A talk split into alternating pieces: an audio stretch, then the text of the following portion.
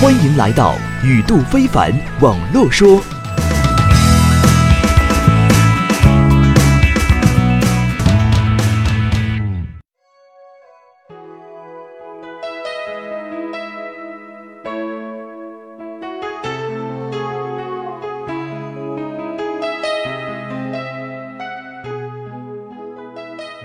大家好，我是宇度非凡，互联网草根站长，国内非著名网络讲师、自媒体人，《网赚的秘密：草根网民淘金实战》这本书的作者。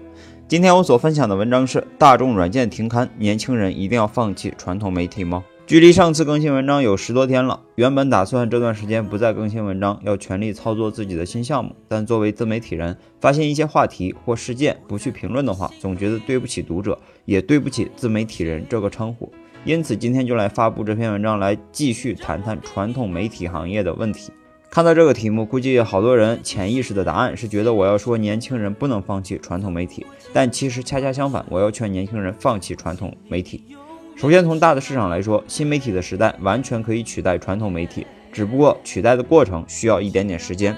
举个最简单的例子，前段时间电脑杂志《大众软件》进行了最后一期杂志的众筹。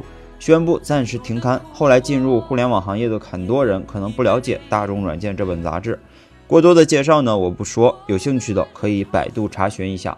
只告诉大家，《大众软件》杂志创刊于1995年，到今年已经21年了。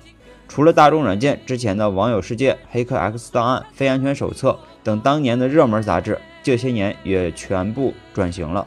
除了互联网行业的纸质传媒，还有一些体育类的报纸、各地晚报等纸媒，这些年也已经很少见到他们的踪影了吧？有人说，不是还有日报吗？由于大部分日报的报社是由政府部门出资支撑的，因此被市场的影响比较小。无论做成什么样子，发行量多少，对于报社基本没有太大的损失，因此也还能生存。虽然纸媒的现状不好，但暂时还不能完全取消，因为此时如果取消报社、部分电视台等传统媒体的话，那么政府虽然能把支撑传统媒体的钱省下来，但这些传统媒体的工作者可能就面临着失业。有人说不对啊，这些传统媒体的工作者可以到新媒体公司工作呀。请注意，本文题目中我要谈论的人群是年轻人。传统媒体的工作人员大多是上了年纪的人，即便不是老年人，也是中年人。而新媒体为什么能够胜过传统媒体呢？因为新媒体需要保持现有的新形式，并积极开拓更新的形式。但上年纪的人往往创新能力不如年轻人。其次，新媒体的信息是非常及时的，但因此工作强度和压力也是比传统媒体要大的。而上年纪的人可能很难承受这样的工作强度和压力。有人说，三线城市及以下的小城市、农村中看电视的人应该还很多吧？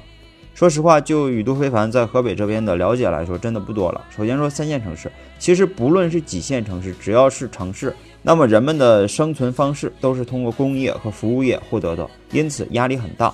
可能根本就没有时间看电视，而下班以后呢，更多的人可能都是低头看手机，即便浏览新闻也是在电脑上查看。别说白领，就连街边卖菜的那些四五十岁的人也是低头玩手机。在农村中，很多年轻人外出打工了，老年人白天就是串门聚在一起唠唠家常，晚上很早就睡了。当然，很多农村现在也发展的很好，也接入了互联网，条件好的人家也购买了电脑等数码设备，因此看电视的人就不多了。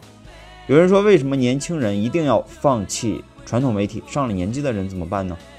因为年轻人放弃传统媒体之后，可能还有时间去学习一些新的技能，找到新的工作行业；而一些上了年纪的人，可能更趋于稳定生活，因此他们还可以继续在传统媒体行业工作。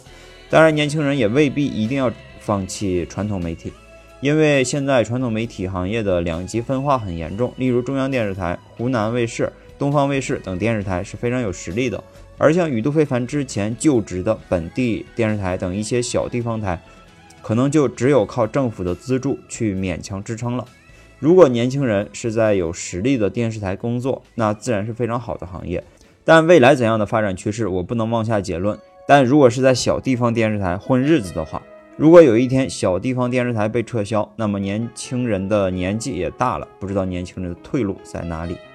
我为什么从电视台辞职呢？除了我之前写的一篇文章，我为什么从电视台辞职互联网创业中提到了我喜欢互联网行业之外，同时我也考虑到传统媒体行业只能是一个被禁锢的单位，虽然很稳定，但作为年轻人来说，我并不喜欢被捆绑在任何一个行业中。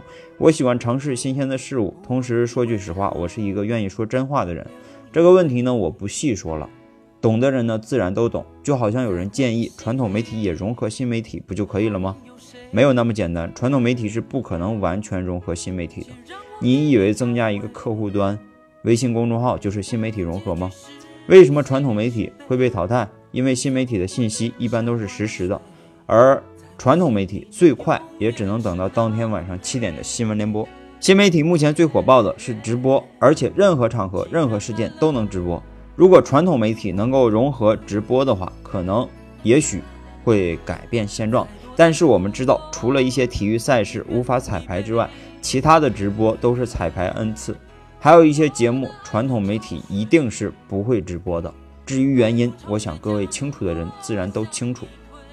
想要阅读我更多的原创文章，想要聆听我对互联网事件的看法，大家可以百度搜索“宇度非凡”，也可以关注我的微信公众号“宇度非凡”。